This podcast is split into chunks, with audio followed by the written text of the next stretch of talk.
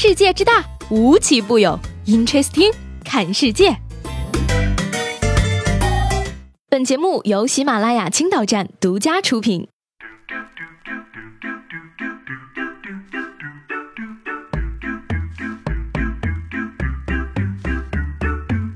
Hello，各位好，欢迎收听本期的 Interesting，我是西贝。最近呢，老有人问我，你身材这么好，平时都是怎么保持的呀？嗯，嗯这个问题嘛，当然是 P 的呀。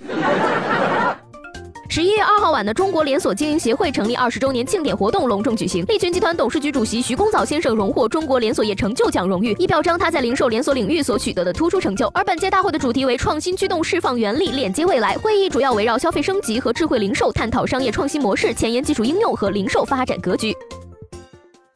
要论这个保持身材和保养脸蛋儿呢，还是要从娃娃抓起。广州一个辅导班的小男孩呢，突然和老师说要去上厕所，结果回来的时候呢，脸上居然淡定的敷着一张面膜。老师说呢，面膜是男孩偷偷拿了妈妈的。看同学都在笑他，男孩先是把面膜撕下来，没人看的时候又敷回了脸上。你们懂什么？今天我也是精致的猪精男孩呢。此时对着电脑屏幕的我摸了一下这张脸，是在下操了。小朋友，求求你们放过我们这些老阿姨吧！不得不说，现在的小孩真的是不得了，又一次被小学生打败了。巴中市南江县十三岁的少年浩浩呢，离家出走，而十五分钟后呢，民警在一所饭店找到了他。浩浩称呢，平时家里管得太严，而自己喜欢打英雄联盟，不愿上学。加上三天前代表中国队参赛的两个战队在英雄联盟 S 七全球总决赛四分之一决赛中输掉了，我就更不想读书了，想练几年技术以后代表中国队出赛。孩子有梦想就去追吧，人生能有几回搏呀？做自己喜欢的事情，况且还是为国家争光的事情，加油加油啊！不过呢，我觉得你还是先把作业写完吧。拯救中国游戏的任务呢，就让我们交给蓝翔吧。S 七输了呢，蓝翔看不下去了，终于出手了。据蓝翔官网显示呢，已经开设了电竞专业。而据网页介绍呢，电子竞技应用技术专业课程由基础课、专业课、实训课及岗前培训构成，保障从零基础到精通，最后直接进入企业工作。同时还开设了电竞学院。分两年半的专业培训和三个月的短期培训，电竞技术哪家强？中国山东找蓝翔，不是我吹啊！以后蓝翔出来的人都能用挖掘机打电竞好吗？蓝翔校长表示了，要是连游戏都不会打，那我们蓝翔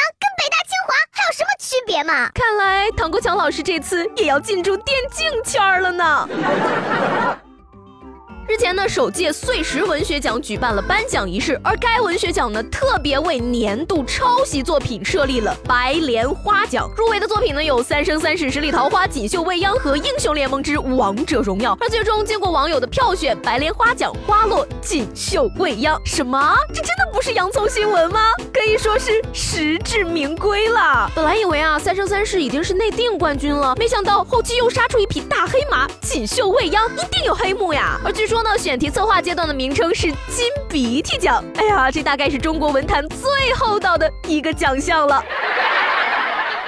麦当劳改名金拱门的风波刚过去没多久，又一个国际大牌宣布改名。十月三十号呢，Coach 公司正式宣布更名为 Tapestry，中文译为挂毯。而美国媒体纷纷感慨，这个七十六年历史的纽约老店，难道是要自暴自弃了吗？而投资者和消费者也对这次改名恶评如潮，Coach 的股价也在宣布改名当天下跌了百分之三点二。而挂毯 CEO 维克多·路易则表示，挂毯这个名字融合了手工艺、创意和厚重手感的想象，代表了本公司。下一步的方向，华腾公司要变得更加的接地气，更加的赢得年轻人的心。为了迎合当代年轻人的喜爱，不是你是不是对年轻人的心有什么误解呀？改名是为了进军城乡结合部吗？我觉着吧，LV 改名叫驴，圣罗兰叫杨树林，古奇改名秋裤，香奈儿改名枸杞，普拉达改名保温杯，爱马仕改名套马杆，也是指日可待了呀。近日呢，有网友给邻居介绍对象啊，称两人学历都是大专，小伙在国企工作，女孩在私企工作，双方条件可以算是门当户对了。然而在两人接触之后，小伙表示说，姑娘长得漂亮，条件合适，但唯一不喜欢的就是女孩的父母长得丑，怕隔代遗传，于是拒绝了。哎呀，第一次听说相亲还看父母长相的，这小伙儿，你难道就不用去姑娘家祖坟上看看？你怕隔代遗传，人家姑娘还怕跟你生个孩子返祖呢。不喜欢就直说嘛，说不定人家也正好不喜欢你。拒绝的理由千千万，原因肯定只有一个，那就是不喜欢嘛。你说说啊，现在的大学生吃饱了没事干，就想找个男朋友女朋友，而我就比较厉害了，我吃不饱。为什么要找男女朋友呢？是你一个人吃不下一份情侣套餐了，还是自己干不掉第二杯半价的饮料了？你觉得你的女朋友很爱你，你抢她的吃的试试嘛？本来是想喝醉酒再跟你表白的，可是我根本 就喝不醉呀！哈哈哈！满上满上，给我满上！